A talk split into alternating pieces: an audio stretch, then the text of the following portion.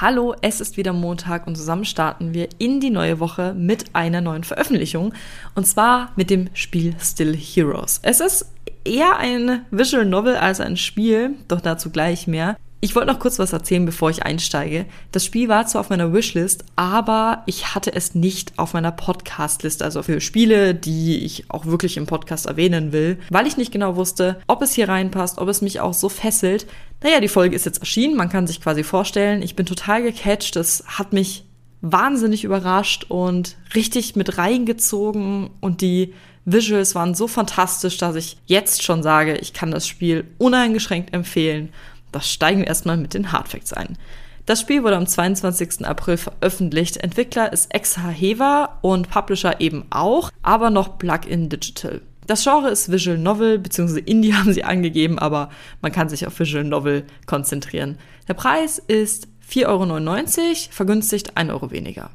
Die Sprachen sind Englisch und Französisch und die Plattform ist PC. Es ist ein digitaler Comic, der sich um die Geschichte von Emmeline dreht. Sie will Superheldin sein und ihre Freunde, mit denen sie eine Superheldengruppe gebildet hat, beschließen, dass sie nicht weiterhin Superhelden sein wollen. Der eine will reisen, der andere will mit seiner Freundin zusammenziehen und Webdesign machen.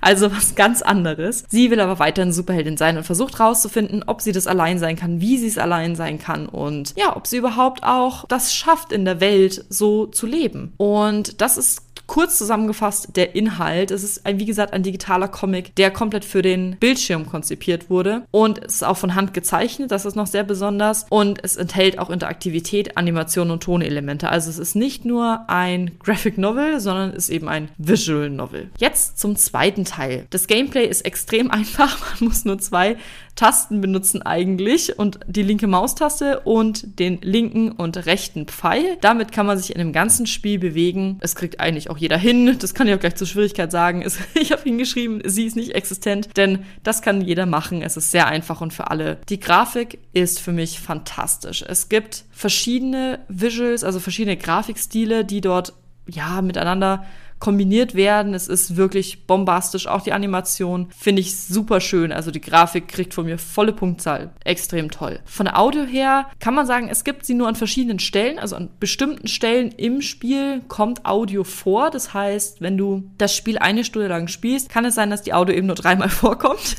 Daran muss man sich erstmal gewöhnen. Aber das kommt jetzt auch gleich noch zu meinen positiven Aspekten. Es hat einen Grund, warum das so ist. Und das finde ich richtig gut. Die Zielgruppe ist eigentlich alle, die Graphic Novels lieben, die Artworks lieben, die Design lieben, die eine schöne Geschichte mit Tiefgang erleben wollen. Jetzt schon mal zu meinen positiven Aspekten. Die kann ich sagen, überwiegen deutlich über die negativen. Die Visuals sind einfach fantastisch. Ich konnte gar nicht auf den Screenshots zu machen. Hast du die ganze Zeit da mit meinem Finger auf F12, F12, F12, weil es so unfassbar schön war. Ich habe diese Kombination aus ja, Bewegtbild und statischen Bild sehr gefeiert und es gab bestimmte Bilder, die mir jetzt einfach noch im Kopf geblieben sind, weil die so, ja, so beeindruckend gemacht waren. Das schaffen, finde ich, nicht so viele. Es ist ein sehr immersives Spiel. Man taucht regelrecht in das Spielgeschehen ein und kann einfach komplett abschalten für die Zeit und sich komplett in diese Geschichte reinversetzen. Das ist total schön. Ich mag die Audio, die an den richtigen Stellen ansetzt. Das bildet eine gute Dramatik, die eigentlich auch ohne Audio stattfindet, aber die Audio unterstützt das eben noch. Die Stille, die man ohne Audio hat in dem Spiel, hat auch, für, finde ich, einen Sinn und Zweck. Emily zweifelt daran, ob sie Superheldin ist, ob sie allein Superheldin sein kann und genau dann setzt eben diese Stille ein, die, finde ich, auch sehr gewollt wirkt, aber gut gewollt. Also die unterstützt einfach die Gefühle und die Gedanken von Emmeline. Ich mag auch die Interaktion sehr. Also ich sitze nicht nur davor und bewege den linken und den rechten Pfeil, sondern ich kann auch wirklich mitmachen in diesem Visual Novel. Das finde ich super. Und einmal, als man dann etwas zu sehr wiederholt, wird es auch gleich wieder aufgelöst. Also man hat nichts, was einen nervt. Das ist toll. Von den negativen Aspekten ein bisschen mehr Audio fände ich toll, so ein bisschen mehr ja, so Soundeffekte fehlt aber auch nicht. Also ist auch völlig okay ohne. Und es steht in dem Text, dass es eine Stunde 15 Minuten ungefähr geht. Ich war nach knapp 35, 40 Minuten fertig. Also war anscheinend sehr schnell, trotz vieler Screenshots. Hätte gern auch noch länger gehen können. Zwei, drei Tage. Und das waren auch schon meine negativen Aspekte. Das war ein Spiel, das mich sehr beeindruckt hat. Es war ja kein richtiges Spiel an sich, sondern halt ein Visual Comic, aber ein Digital Comic, Entschuldigung. Ich war sehr beeindruckt. Ich empfehle es. Es kriegt fünf von fünf glücklichen Katzen. Ich kann das Spiel uneingeschränkt empfehlen. Es war das Highlight meiner letzten Wochen. Ich hoffe, ich konnte euch das Spiel ein bisschen näher legen und wünsche euch ganz viel Spaß, wenn ihr es spielt.